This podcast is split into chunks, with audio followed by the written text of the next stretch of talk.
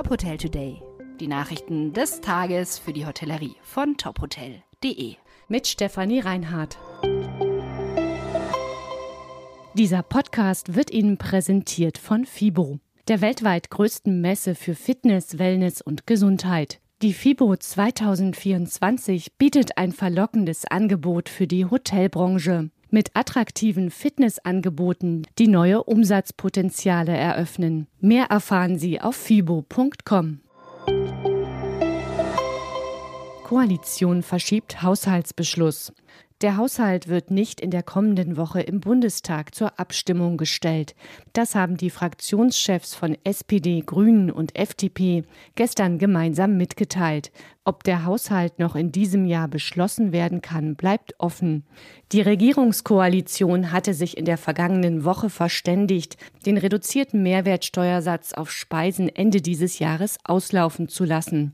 Mit der Verschiebung des Haushaltsbeschlusses sinken nun die Chancen, dass die Bundesländer im Bundesrat mit einem Veto die 19 Prozent ab Januar doch noch stoppen könnten. Mecklenburg-Vorpommern hatte bereits sein Veto angekündigt. Lifestyle-Marke Lok startet in der Schweiz.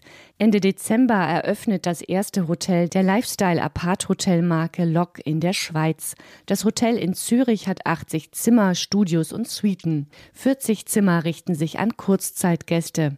Die Studios haben einen Wohnbereich und eine voll ausgestattete Küche. Zum Hotel gehören auch eine Bar und ein Restaurant. Das Haus liegt im Züricher Stadtteil Enge, zu dem Parks, botanische Gärten und der Zürichsee gehören. Das Hotel ist das 15. Haus der Marke. Privathotels Dr. Lobeck melden Umsatzrekord. Bis Ende dieses Jahres rechnet die Hotelgruppe mit einem Nettojahresumsatz von rund 85 Millionen Euro. Damit liegt der Gesamtumsatz der 23 Hotels 13 Millionen Euro über dem Umsatz des Jahres 2022. Das Ergebnis angekurbelt haben laut dem Unternehmen zwei Zukäufe durch das Naturparkhotel Adler in Wolfach und das Seehotel Flesensee.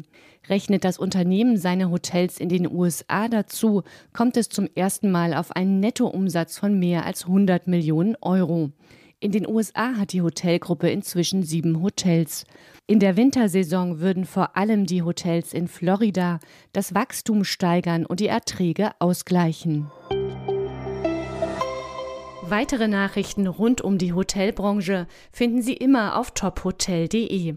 Folgen Sie uns außerdem gerne auf Instagram, Twitter, LinkedIn oder Facebook, um nichts mehr zu verpassen.